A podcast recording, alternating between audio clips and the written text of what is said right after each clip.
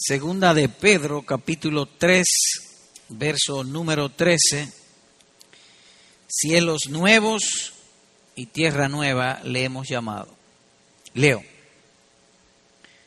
Pero nosotros esperamos, según sus promesas, cielos nuevos y tierra nueva en los cuales mora la justicia.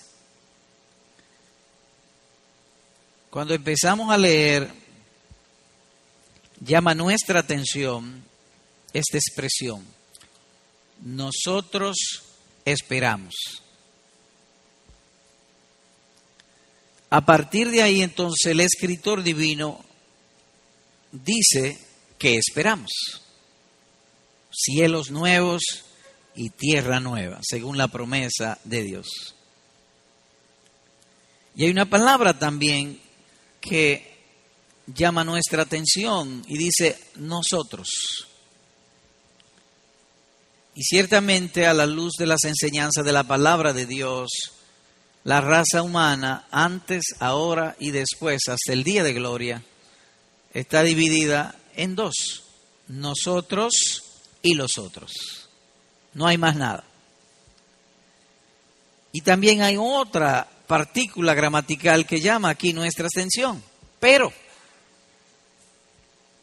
pero nosotros, dice el escritor divino, es decir, que lo que está diciendo ahora es diferente a lo que le va a suceder a los otros. Porque él dice nosotros, pero nosotros esperamos, de manera que a los otros es otra cosa. ¿Y qué va a pasar a esos otros?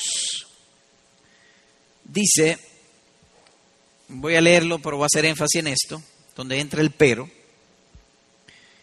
Versículo 12. Esperando y apresurándoos para la venida del día de Dios, en el cual le llama el día de Dios. Los días de los, todos los días son como de la humanidad, pero hay uno que es el de Dios. Estamos esperando ese día que es el día de Dios.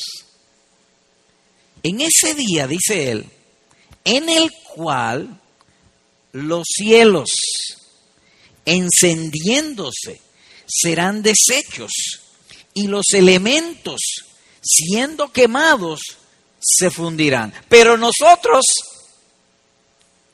es decir, que los que están en Cristo, tienen una esperanza segura que no puede fallar. El Dios omnipotente ha prometido que para ellos hay cielos nuevos y tierra nueva. Pero los otros es otra cosa. Los que están sin Cristo, su esperanza está en las cosas de este mundo, cómo me va a ir mañana, cómo voy a progresar en esto, cómo voy a hacer lo otro. Ellos, su, su esperanza es este mundo. Su esperanza en el día de Dios será quemada. Será pues una esperanza vana, a diferencia de nuestra esperanza que no puede ser frustrada. Así que Dios aquí claramente sentencia que los cielos y la tierra pasarán. Pero las promesas del Señor para su pueblo no pasarán.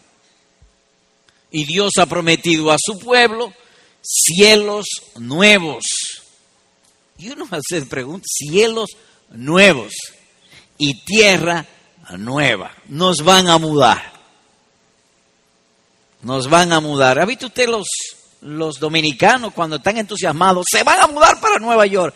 A nosotros nos va Dios a mudar. A cielos nuevos y tierra nueva.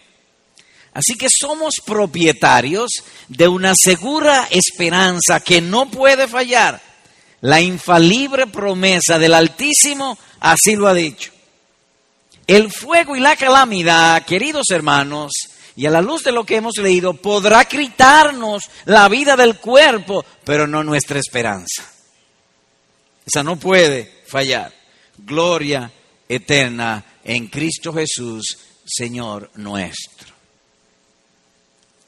¿Cómo hablaremos en esta mañana acerca de este tema? De este modo. Uno, viviremos en un mundo mejor. Dos, hablaremos también del ambiente y los habitantes del nuevo mundo. Así que empecemos con lo primero. Viviremos en un mundo mejor. Y como el versículo comienza con una partícula de contraste, pero entiendo que al hablar de los detalles de esta parte o de este punto, debemos también empezar con contrastes para resaltar, porque es el espíritu con que el escritor aquí habla, pero nosotros está contrastando. Así que tratemos de traer detalles y abundar para acentuar ese contraste. Estamos viviendo en una época donde no hay un día donde no seamos asaltados con una mala noticia. Todos los días. Hay algunos de nosotros que no les gusta mucho ver televisión, sino la noticiero para enterarnos, pero está eso insoportable. Todos los días malas noticias, asaltos, robos, crímenes, drogas, homosexualismo, perversiones, no termina. Secuestros, fornicaciones, opresiones en casi todos los tipos y colores. Como anunciándonos un final. Y la propia naturaleza se ha unido a ese anuncio. Cólera, terremotos, inundaciones, erupciones de volcanes, la propia naturaleza. Esta semana venía la noticia de un, de un volcán que eruptó en Indonesia. Y la noticia fue llamativa y lo traigo en, medio del estudio de esto. Una roca como de ese tamaño, miren mis manos, enviada hacia arriba por un sencillo volcán. Seis kilómetros. No hay cañón que pueda hacer el hombre que tire una bala a esa distancia. Y entonces uno pensaba, ¿y cuando Dios hable? Cuando venga el día de Dios, ¿cómo será eso? Porque si una piedrecita, bueno, para nosotros una piedresota, seis kilómetros para arriba. Ciertamente que aún la naturaleza, como hemos dicho, se ha unido. Hay un día final. El fin se acerca. El punto es, o en resumen, que vivimos inseguros, con gran confusión, con miedo. Yo no sé si a usted le ha pasado como me pasa a mí. A veces cierro toda la casa, pongo la alarma contra ladrones y vuelvo a ver si está así o no. Es una inseguridad terrible. Y le hacemos hacia la puerta y al candado, ¿será así o no será así? A veces tomamos el vehículo y vamos a un, supermercado o algo así. Se nos olvida dónde dejamos el vehículo y vamos creyendo que es a otro sitio. Y lo primero que pensamos es, no es que se me olvidó, me robaron el vehículo. ¿Por qué? Vivimos inseguros, estamos cansados de este mundo, pero gracias a Dios que tenemos una esperanza. Estamos cansados. ¿Y cuál es la esperanza? La esperanza de un mundo mejor. Así que habrá una consumación final e inicio inmediato de uno mejor. El carácter moral con que el hombre está viviendo indica que hay un final. Seguro que sí. Así que esa es nuestra creencia de que un día el mundo actual que conocemos perecerá. Creemos en eso firmemente.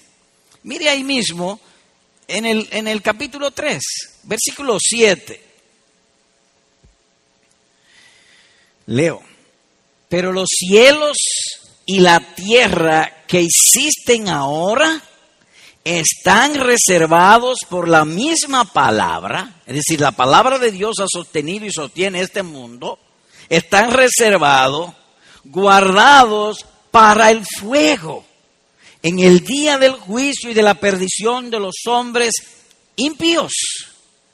Es decir, que va a haber un día final y ese día final es para poner fin a la maldad, a la impiedad, a la incredulidad del hombre sobre la tierra. Versículo 10. Pero el día del Señor vendrá como ladrón en la noche, en el cual, y aquí viene el punto, los cielos pasarán con gran estruendo. No solamente habrá fuego, sino también un gran estruendo. Algunos de nosotros que ha pasado por un temblor de tierra, la tierra tiembla y ruge cuando hay un temblor de tierra. Esto será universal. Un gran estruendo sacudirá la potencia de los cielos y los elementos ardiendo serán deshechos, y la tierra y las obras que en ella hay serán quemadas. Así que todas las criaturas que están en el agua, en la atmósfera, en, el, en la tierra, debajo de la tierra, en el espacio interestelar, todo será consumido. Habrá una purga universal.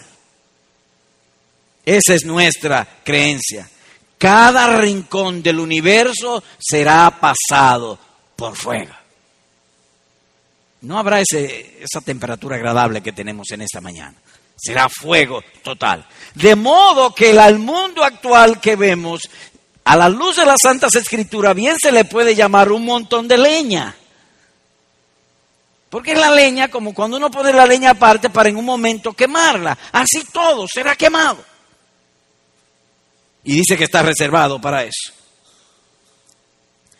Los elementos que componen el universo material serán transformados. Habrá una mutación de todos los elementos que componen. No una desaparición de la tierra, sino una mutación. Cuando decimos una mutación, lo que estamos diciendo es que el fuego va a hacer una transformación. Y las cosas, por así decirlo, van a volver a cierto grado de sencillez. Me explico. Si usted tomase ahora mismo un automóvil y lo mete en un, horno de fuego, se va a quemar todo, pero va, el hierro que está en el automóvil se va a quedar. El aluminio que está en el automóvil se va a quedar. El cobre que está en los alambres se va a quedar.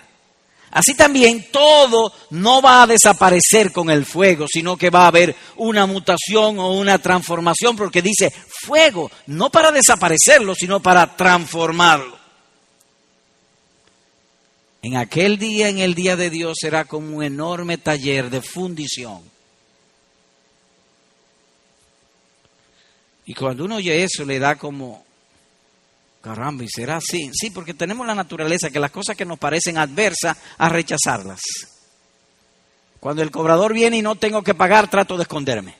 Esa es la naturaleza normal, natural en nosotros. Que las cosas que no son adversas las rechazamos. Por eso esta cosa da tanto trabajo creerlas. Pero así será. Esa es nuestra creencia. Que un día todo será quemado, será transformado. Dios hará un mundo nuevo para morada y residencia permanente de sus hijos. Este mundo será purgado, será transformado. De modo que cuando el apóstol Pedro habla aquí, habla, habla en términos de generalidades. No entra en los detalles, obvio, no dice los detalles, pero la manera que dice es que todo va a ser quemado. Y a veces Dios habla así. Por ejemplo, si usted lee en Génesis 1.1, dice, en el principio creó Dios los cielos y la tierra. No dice cómo creó el oro, la plata, el cobre y muchísimas otras cosas, sino en generalidad, de la misma manera habla el apóstol aquí. Pregunta, una pregunta. ¿Serán, eso que dice, serán todas las bombas atómicas estallando? O como dicen los científicos, una reacción nuclear en cadena. Una reacción nuclear en cadena es que explota y eso a su vez, si no hay un control apropiado científicamente que ellos hacen, explota la otra y explota y explota y todo va a explotar. ¿Será eso lo que va a suceder en aquel día? Bueno, a la luz de lo que dice aquí, es el día de Dios, es el fuego de Dios. El explotar bombas es un acto humano común. Hay presidentes ahora en la Tierra que con un botón explotan una bomba, por así decirlo. Pero esto no, esto es diferente. Solo Dios puede pegarle fuego al universo. No hay bomba atómica que le pegue fuego al universo. ¿Cómo le pega fuego al espacio que hay entre la luna y la Tierra? No hay bomba que haga eso. Es la manifestación de la omnipotencia de Dios en el día de Dios para la manifestación de la ira de Dios. ¿Y por qué Dios hace eso? Por la maldad de inmoralidad con que vive el hombre. Un día vendrá ese fin. Y déjenme decirles, si cabe, que aún los incrédulos, sus conciencias les testifican a menudo que hay un día de Dios, un día final, un día catastrófico.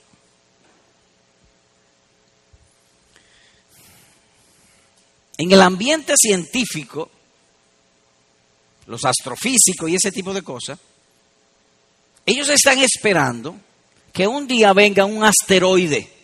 No sé si ustedes han visto eso. Va a venir un asteroide enorme, porque ellos dicen que todos los dinosaurios y todas esas cosas murieron hace 500 mil millones de años, porque vino un asteroide y le prendió fuego a toda la Tierra. Ellos no creen en el diluvio de Dios. Pero el punto es que la mente de ellos es inclinada a que va a venir un asteroide y que va a poner fin a la Tierra. ¿Por qué ellos piensan eso? ¿Por qué? Porque su propia conciencia, que es un fiscal de Dios dentro de todo ser humano, testifica que la maldad necesita castigo, demanda castigo la corrupción, la inmoralidad, los robos, el engaño y los hurtos, eso demanda castigo.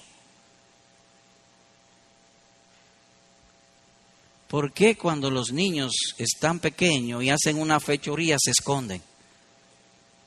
Pues si la mamá no lo sabe, ¿por qué se esconde? Su conciencia. Así también, no solamente pues la escritura, el estado moral sino también aún la conciencia de los incrédulos, está apuntando así a que hay un día final, un día en que Dios vendrá y pondrá fuego a todo el universo. Ahora bien, ¿cuál es el objeto de ese fuego? Purgar. Dios va a hacer cielos nuevos y tierra nueva para los verdaderos creyentes, para los redimidos. De modo que el fuego es para eso. Y sobre aquello que se ha dicho de que el fuego no es una aniquilación o desaparición, tenemos el caso de Sodoma y Gomorra.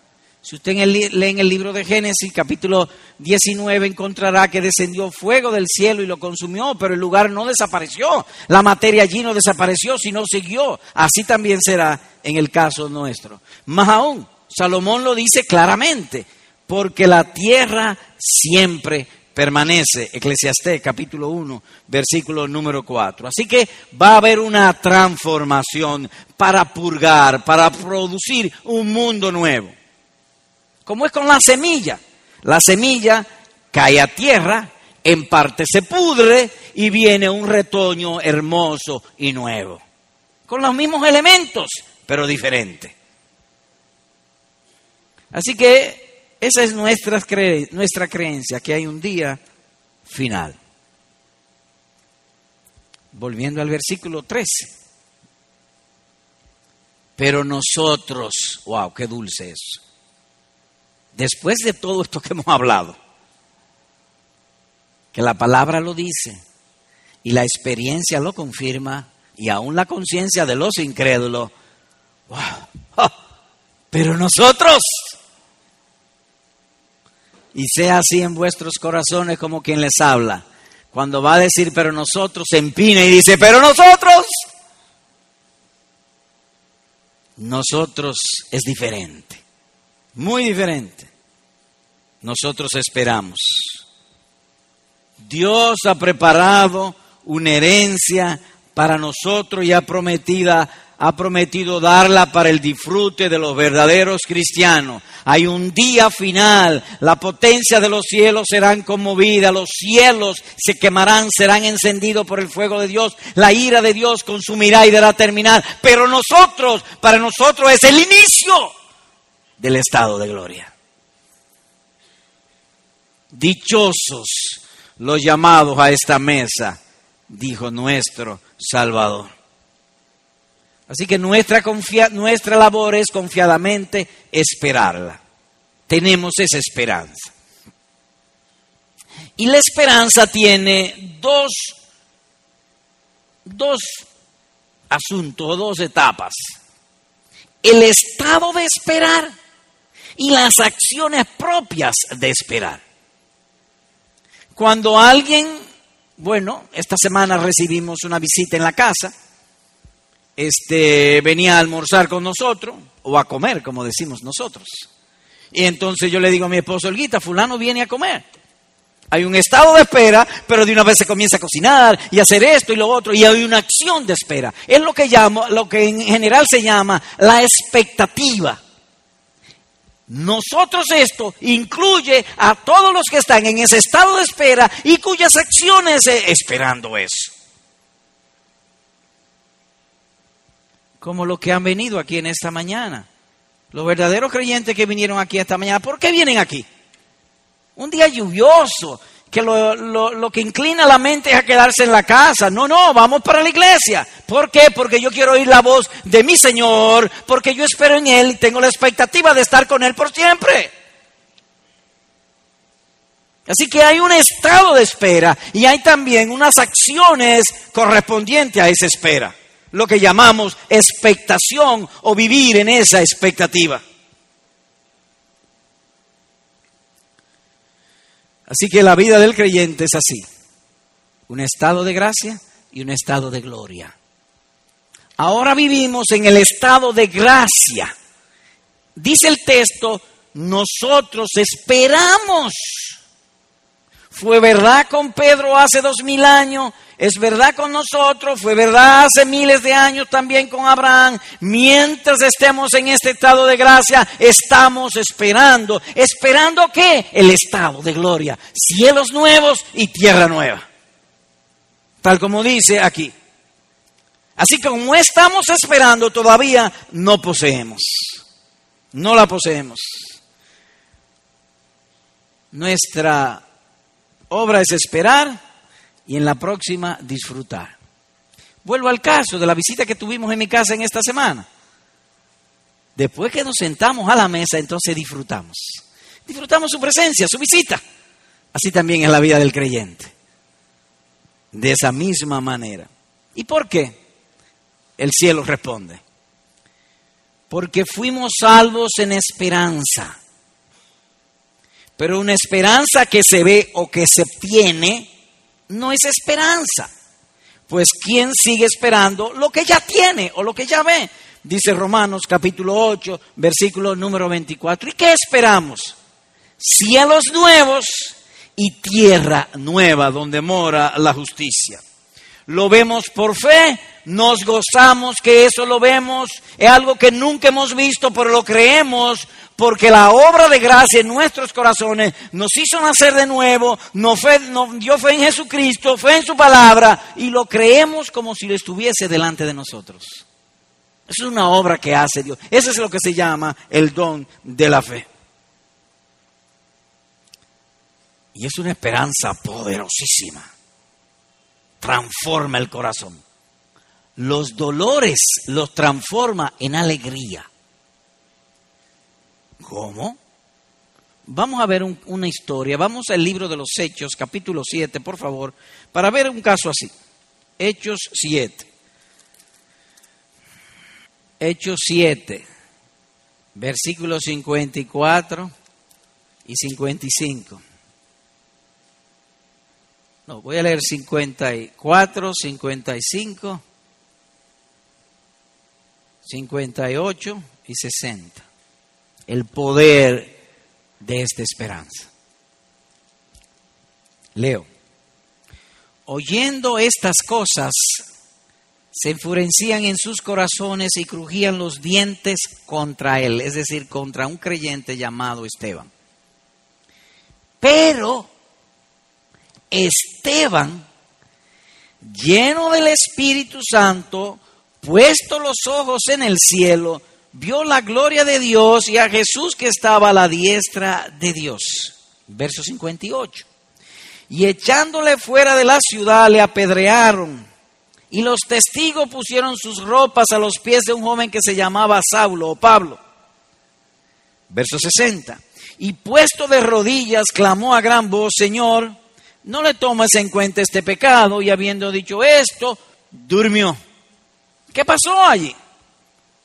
Bueno, ahí aquí está diciendo de un hombre llamado Esteban, un creyente, lo persiguieron, lo injuriaron, lo, lo apedrearon. Esa es una muerte terrible. Ser apedreado, te dan una pedra aquí, otra aquí, otra aquí, otra aquí, y no hay manera de que tú te puedas defender 20 personas tirándote piedras para matarte. Sin embargo, este hombre reacciona como si nada hubiese pasado.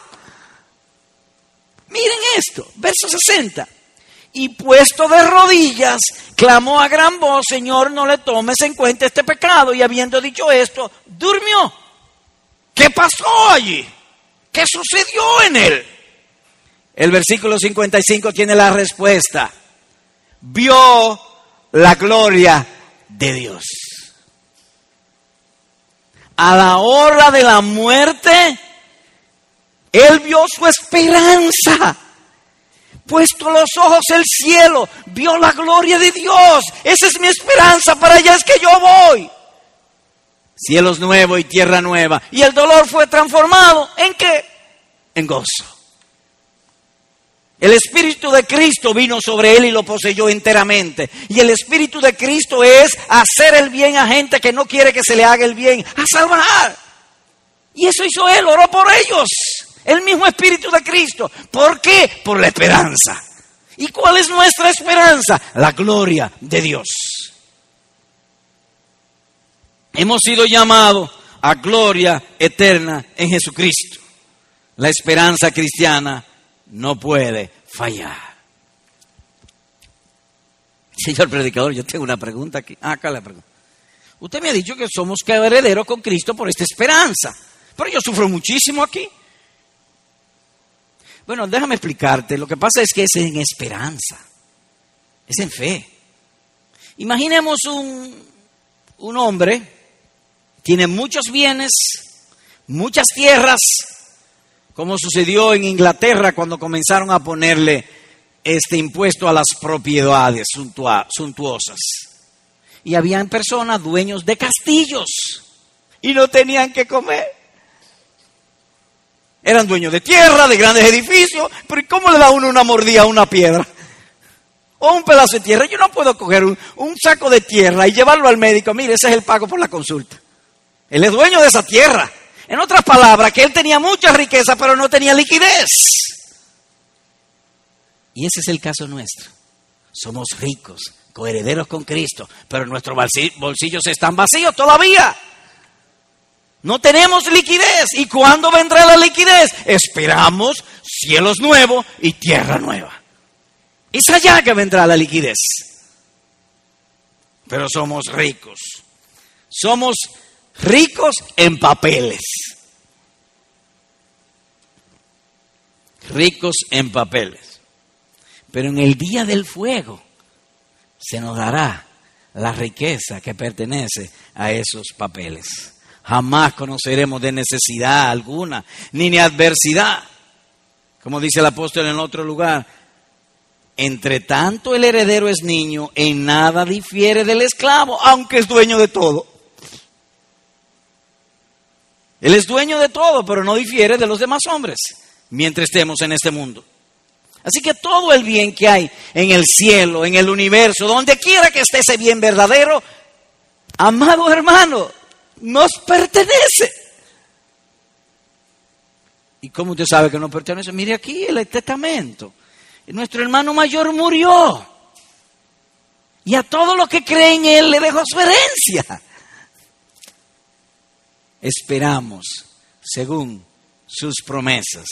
Así que esa es nuestra creencia de que un día este mundo tiene un final, va a terminar. Dios le va a pegar fuego a los cielos y la tierra.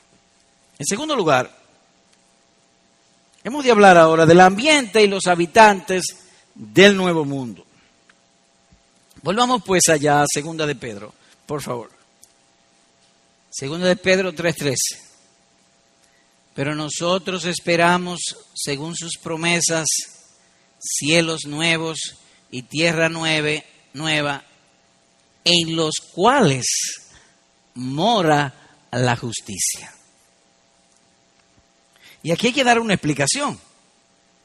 Porque cuando uno lee, parece como si la justicia va a morar en cielos nuevos y tierra nueva.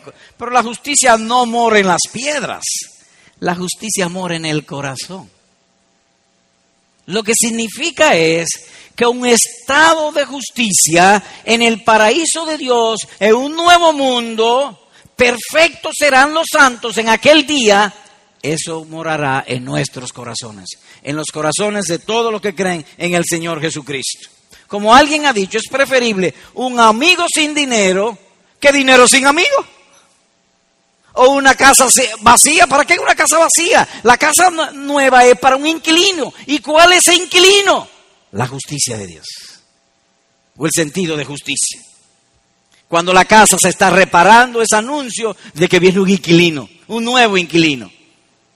Así que cuando venga esa destrucción, y ya está apuntando por lo que hemos dicho hasta ese día final, ese anuncio de que esta tierra tendrá un nuevo inquilino y la justicia de morir, de vivir o morar allí, reinará en el corazón de todos los verdaderos creyentes. Ahora volvamos al contraste. Vamos a hablar del inquilino presente en este mundo. ¿Cuál es el inquilino presente en este mundo? El pecado. No hay nada que escape al pecado. Nada. Como decía un filósofo francés, el polvo de la muerte lo cubre todo. Usted puede tener una joya, lo que sea, nuevecito, nuevo, bonito, hermoso. Déjelo quieto ahí, no le ponga la mano. Y no importa si usted lo usa o no importa si no lo usa, termina disolviéndose. El polvo de la muerte lo cubre todo. ¿Y de dónde viene la muerte? La muerte es la paga del pecado. Entonces el inquilino de esta tierra es el pecado. No hay manera que escapemos del pecado. Por eso decíamos al principio que estamos casados de este mundo. Robos, hurto, droga, fornicaciones, opresión de todos los tipos y colores, ladrones, inseguridad. Así vivimos. Ese es el inquilino de este mundo. En cambio, en aquel mundo será la órbita de la justicia, restaurado todo al diseño original del paraíso. Miren lo que es este mundo. Por favor, vayamos a Génesis 1. Vayamos a Génesis 1 y Génesis 6. Génesis 1, 31. Leo y vio Dios todo lo que había hecho. Estamos avalando el final de la creación. ¿Y qué vio? Y aquí que era bueno en gran manera, y fue la tarde y la mañana el día sexto. Así que al final de la creación todo era bueno. Y el lenguaje divino en gran manera. Así que cuando dice cielos nuevos y tierra nueva es volver a ese estado, en cierta manera. Ahora, ¿qué pasó? Capítulo 6 de Génesis, versículo 5. Y vio Jehová que la maldad de los hombres era mucha en la tierra.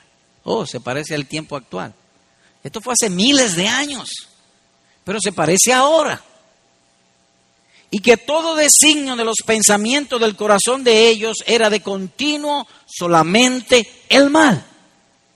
Hay maldad en todo lugar, en todo sitio. La lucha nuestra es nuestro malvado y engañoso corazón y la influencia que el mundo está constantemente presionándonos sobre nosotros hacia la maldad, hacia la codicia, hacia el pecado, todo el tiempo. ¿O no es eso lo que dice ahí? Sí. Versículo 6. Y se dolió Jehová de haber hecho hombre en la tierra y le dolió en su corazón. Y dijo, Raeré de sobre la faz de la tierra a los hombres que he creado, desde el hombre hasta la bestia y hasta el reptil y a las aves del cielo, pues me arrepiento de haberlos hecho. Y de aquí inferimos una verdad.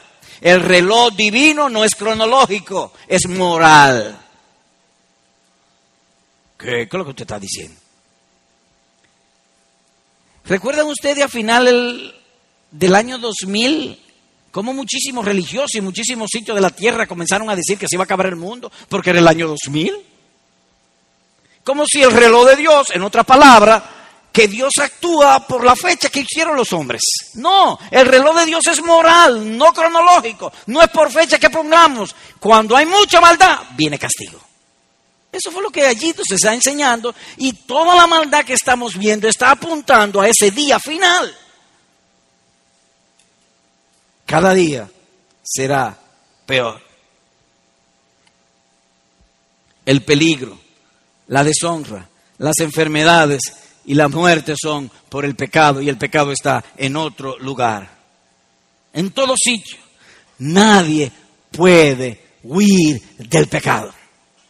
¿Y qué es el pecado? ¿Qué es lo que tiene el pecado? Que me aleja del principal bien que es Dios. Y el pecado está en todo lugar, aquí, ahora tú sentado. Estamos estudiando la palabra de Dios y el pecado se mete y dice, ¿y cuándo es que este hombre va a terminar? ¿Por qué? Ni de adorando en la presencia de Dios ese inquilino sale de este mundo. Solo Dios tiene que sacarlo y lo va a sacar. Ahí mismo en tu asiento. Me están hablando palabra de vida y vida eterna, gloria eterna. Y yo en mi mente tengo otra cosa. ¿Quién me lleva allá?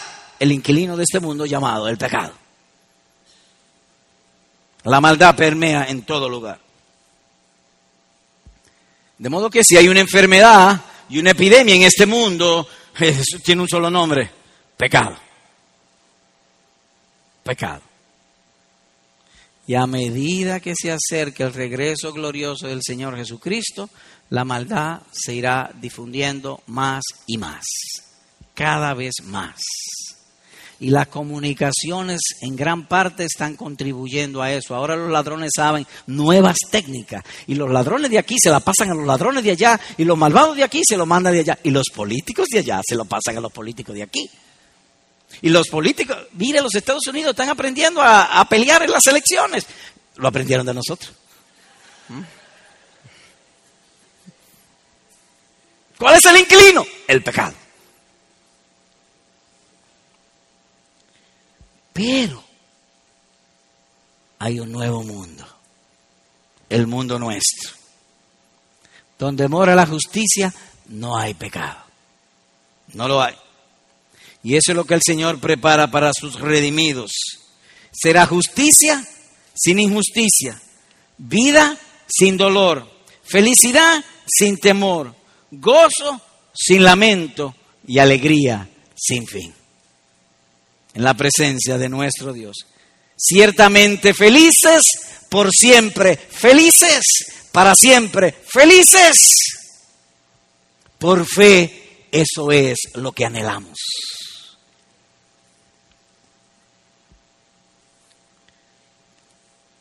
Y nuestra propia conciencia, si Dios se agrada en iluminarla, veremos ese anhelo constantemente. Por ejemplo, hay ocasiones en que un creyente está estresado, así se le llama, esa es una palabra nueva, estresado, bajo mucha presión, angustia, el día angustiado, la noche no puede dormir, se le quita el apetito, a eso no sucede a todos. Cuando eso sucede, generalmente decimos, me gustaría tal sitio para descansar. En otras palabras, que nuestras conciencias están estructuradas, que hay un sitio donde no hay problemas. Eso es lo que Cristo nos ha prometido. llevarnos a donde mora la justicia. Justicia sin injusticia. No habrá pecado, no habrá dolor, no habrá cobradores, no habrá enfermedades, nada, nada que se oponga a la felicidad, allí habrá. Y eso es lo que encontramos aquí. Y agrega el mismo eh, eh, eh, escritor, y no solo la creación, sino también nosotros que tenemos la primicia del Espíritu gemimos dentro de nosotros mismos, aguardando la adopción como hijos, la redención de nuestro cuerpo. Romanos capítulo 8, versículo número 23. El mundo que esperamos es pues puro, sin mezcla dañina, no puede ser contaminado de ninguna manera. Aleluya de ninguna manera puede ser contaminado. Mírese por favor conmigo, Primera de Pedro, capítulo 1. Primera de Pedro, capítulo 1, versículo 3 y 4. Leo. Bendito el Dios y Padre de nuestro Señor Jesucristo, que según su grande misericordia nos hizo renacer para una esperanza viva por la resurrección de Jesucristo de los muertos y él salta de alegría ahí. ¿Y por qué salta de alegría? O es como si tú estuvieses en tu casa y recibes una carta o un email o un telegrama de un familiar que tú estás pasando crujías. Te está comiendo un cable, como solemos decir nosotros. No hay dinero, los cobradores me tienen loco, no, duermo. De pronto viene esa carta. Y las deudas tuyas montan, qué sé yo, cinco mil dólares. Y viene esa carta de un familiar y dice, mira, te mandé por una remesa 15 mil dólares. ¡Wow! Y eso es lo que encontramos aquí. Bendito, dice el escritor divino. El Dios y Padre de nuestro Señor Jesucristo, que según su grande misericordia nos hizo renacer para una esperanza viva por la resurrección de Jesucristo de los muertos, para una herencia o riqueza, aquí viene el punto, para una herencia o riqueza incorruptible incontaminada, inmarcesible, reservada en los cielos para vosotros no se puede contaminar, no se puede perder, no se puede corromper. Y literalmente agrega en otro lugar, jamás entrará en ella cosa impura o que hace abominación y mentira, sino solamente los que están inscritos en el libro de la vida del Cordero, Apocalipsis capítulo 21, versículo número 27. Constantemente queremos que lo nuestro sea limpio, pero en este mundo no se puede. Se habla de cólera. Mire, tiene que. El hermano Percio nos hablaba el miércoles de cómo lavarnos las manos, de la mecánica de quitar el residuo o de la transmisión, decía él. Y tú te la lavas, te la lavas así, te la lavas así, te la lavas así. Y terminamos. Pero después que terminamos decimos, ¿estará limpia? Todo lo que podamos limpiar aquí se contamina, pero allá no, ni hay cólera inmarcesible, incontaminable, eterna en los cielos. Esa es nuestra esperanza. Dios lo ha decretado de esa manera. Por eso hablo con fuerza, porque no son mis palabras, Él lo ha decretado. Simplemente estamos repitiendo lo que Él ha decretado. ¿Y quiénes son los inquilinos de ese mundo? Dicho, preguntado de otro modo, ¿morarán los santos glorificados aquí en la tierra? Esa es la pregunta. ¿Viviremos nosotros aquí otra vez? Bueno, vamos a responder, pero que la palabra lo responda, no nosotros. Que la Biblia responda. Pero antes de entrar voy a dar un comentario. El cielo no es cielo por el lugar, el cielo es cielo por la presencia de Dios. Eso es lo que hace cielo. Y eso es un pensar común. Usted puede coger una blusa de mujer y otra blusa de mujer. Una tiene la firma de un modisto y otra no tiene la firma del modisto, pero esta vale más. ¿Por qué? La que tiene la firma, tiene la firma del modisto. El cielo es cielo no por el lugar, sino por quien allí está, el Dios omnipotente que creó los cielos y la tierra. Así que cuando decimos cielo, es que Dios esté allí. Y entonces ellos pueden vivir sobre la tierra porque Dios ha prometido vivir aquí con nosotros. Él está ahora en el cielo, pero Él se va a mudar. ¡Wow, qué maravilloso! Decíamos al principio que Dios nos va a mudar. No, Él no nos va a mudar. Él va a transformar la casa para Él vivir con nosotros. No es que se va a mudar, ni que nos van a mudar. De modo que el cielo bien pudiera estar en la tierra. Empecemos con las escrituras. El lugar.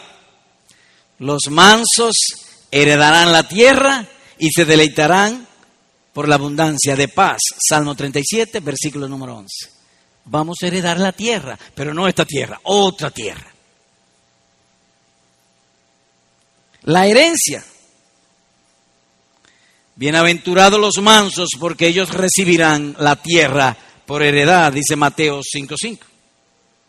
La compañía. Oiga esto de la compañía, ¿quién nos acompañará allí? Seremos arrebatados juntamente con ellos en las nubes para, para, el encuentro con el Señor en el aire. Y así estaremos siempre, siempre, siempre con el Señor. Primera a los tesalonicenses capítulo 4, versículo número 17. Es decir, que el cielo va a ser aquí en la tierra. Yo no sé si viviré en la calle Bambú número 26 de los Amanes, yo no sé, pero un lugar me van a dar. Y a ti también. Yo no sé qué calle te van a asignar y qué número será tu casa, pero Dios estará con nosotros aquí en la tierra. ¿Y cuál será el material de nosotros? ¿Con qué cuerpo estaremos allí? Son como los ángeles que están en el cielo, Mateo capítulo 22, versículo número 30. Cuerpos angelicales. Ay, ya no va a haber necesidad de arreglarse las arrugas. Ay, cuánto desearía yo tener cabello otra vez. A veces, a veces, mire lo que pensé el día pasado. Le voy a decir a la iglesia para que no se distraigan conmigo que me voy a teñir el pelo. Porque si yo me tiño y no se lo digo, entonces van a estar atentos. ¿Y qué es lo que tiene el predicador? Que se ve más joven. Pero allá no va a haber necesidad de eso. Esas preocupaciones no lo van a ver. Ni de Bob aquí. El líquido ese que le ponen a uno para quitar las arrugas. No, no tendremos necesidad de eso. Aleluya. Gloria a Dios. No habrá más noche, ni tiene necesidad de luz de lámpara, ni de luz de sol, porque el Señor Dios alumbrará sobre ellos y reinarán Oh, viviremos como reyes, sí, reinarán. ¿Y por qué tiempo? Por los siglos de los siglos. Apocalipsis capítulo 22, versículo número 5. Y entonces no va a haber sol. No, eso dice ahí que no va a haber sol. Ni luna, tampoco. ¿Y cómo será? Yo no sé, pero no va a haber sol ni luna.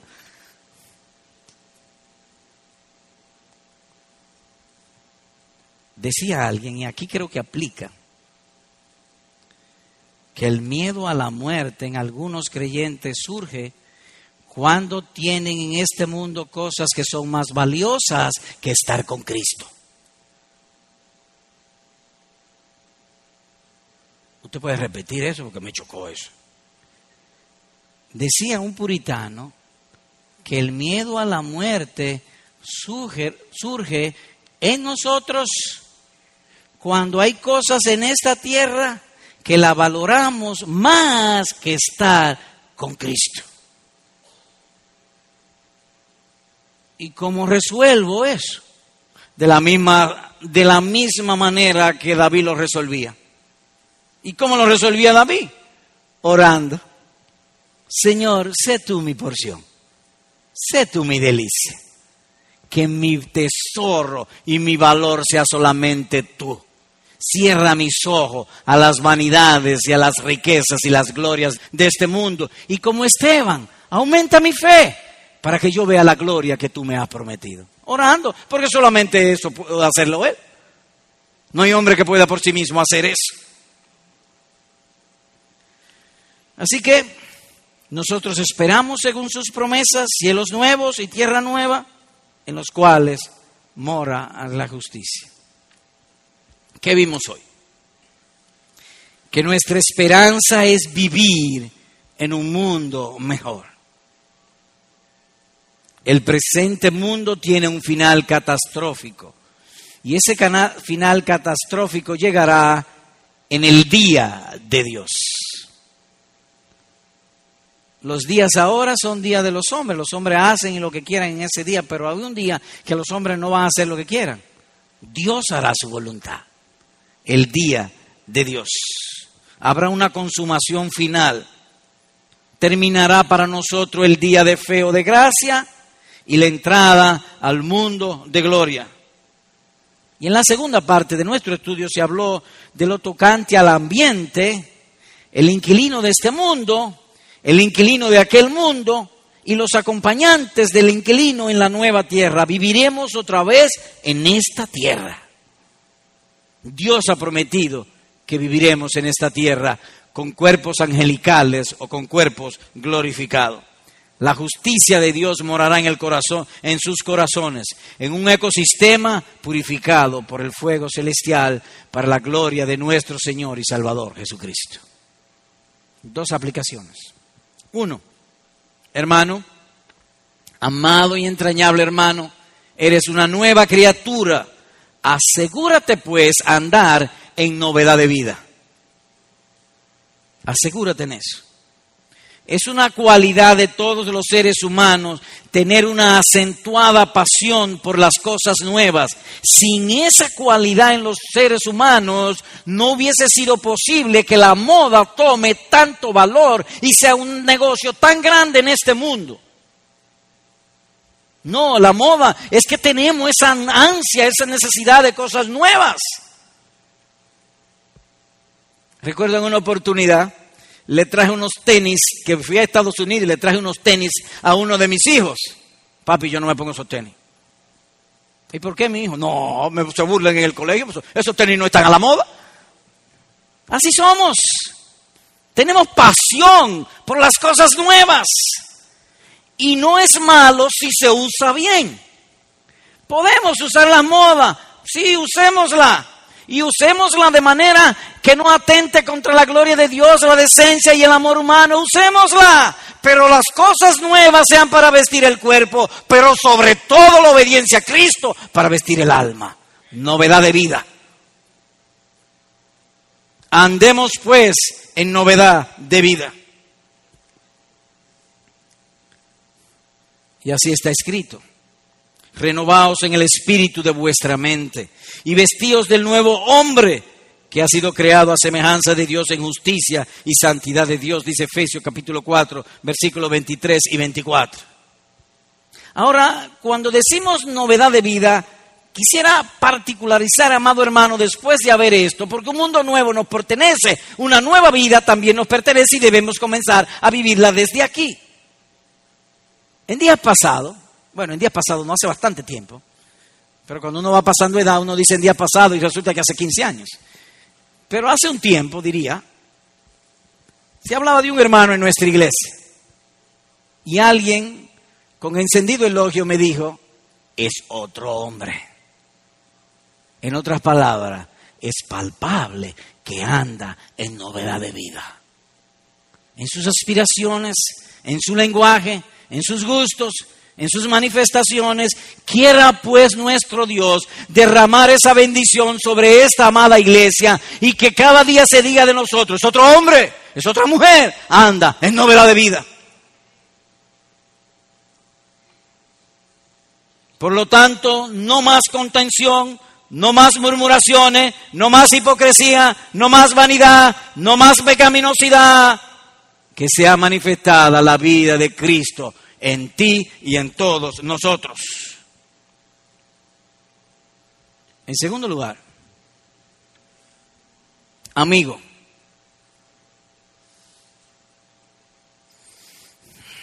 ¿tú te convertiste? No, a ti te hablo. Te voy a hablar. A ti que no estás convertido todavía. al oír estas verdades, se ha despertado en ti la esperanza de vivir en ese nuevo mundo, en esta tierra otra vez. Señor predicador, sí, se me ha despertado ese deseo de vivir en ese nuevo mundo. Pues te voy a decir cómo hacerlo. Pero primero te voy a dar una precaución. Mira, la escritura lo enseña y nuestra experiencia lo confirma que hay multitud de hombres y mujeres que ellos tienen la esperanza de ir al cielo, pero viven como terrenales, pero no como celestiales. Ellos solamente tienen la esperanza. Ellos dicen, yo voy para el cielo, pero cuando usted ve su vida diaria, dice, no, este hombre no puede ir para el cielo. No puede ir para el cielo. Él no tiene el ticket para montarse en el avión e ir para el cielo. Así que lo primero es una precaución. Cuidémonos Cuídate que tú digas que ir para, va para el cielo, pero tu conducta diga que no, que tú vas para otro sitio. Cuídate de eso. Esa es la primera precaución que doy. Lo segundo, para que esa esperanza te pertenezca, tienes que nacer de nuevo. Oye como Cristo lo dice de manera sencillísima. El que no ha nacido de nuevo no puede ver el reino de Dios. Y esta palabra ver significa no puede disfrutar el reino de Dios. Tiene una persona que nacer de nuevo para disfrutar el reino de Dios. ¿Y cómo se nace de nuevo? No está en nuestro poder. Pero Dios ha dejado los instrumentos que si lo usamos apropiadamente, su gracia viene sobre nosotros y nos hace nacer de nuevo. Primero, Arrepiéntete de tus pecados. Ahí mismo en tu asiento. Señor, perdona mis pecados. Creo en esa esperanza. Es posible que tú hayas nacido de nuevo ya. Porque te, te da gozo esa esperanza. Es posible que haya nacido. Entonces, si ha nacido de nuevo, haz y usa los medios que Él ha dado para eso. Arrepiéntete de tus pecados. Uno, Señor, perdona mis pecados hazme nacer de nuevo. Mi corazón, transfórmalo según el poder de tu gracia. Y enséñame a vivir teniendo esa esperanza. Enséñame a renunciar a la pecaminosidad, a la maldad, a la mundanalidad, al pecado, y que mi gozo y mi deleite sea el hacer tu voluntad. Señor, yo soy débil, puedo caer. También dile eso. Cuando caiga, no me deje en el suelo, levántame y llévame hacia ti. Porque nosotros esperamos, según sus promesas, cielos nuevos y tierra nueva, en lo cual mora la justicia. Amén.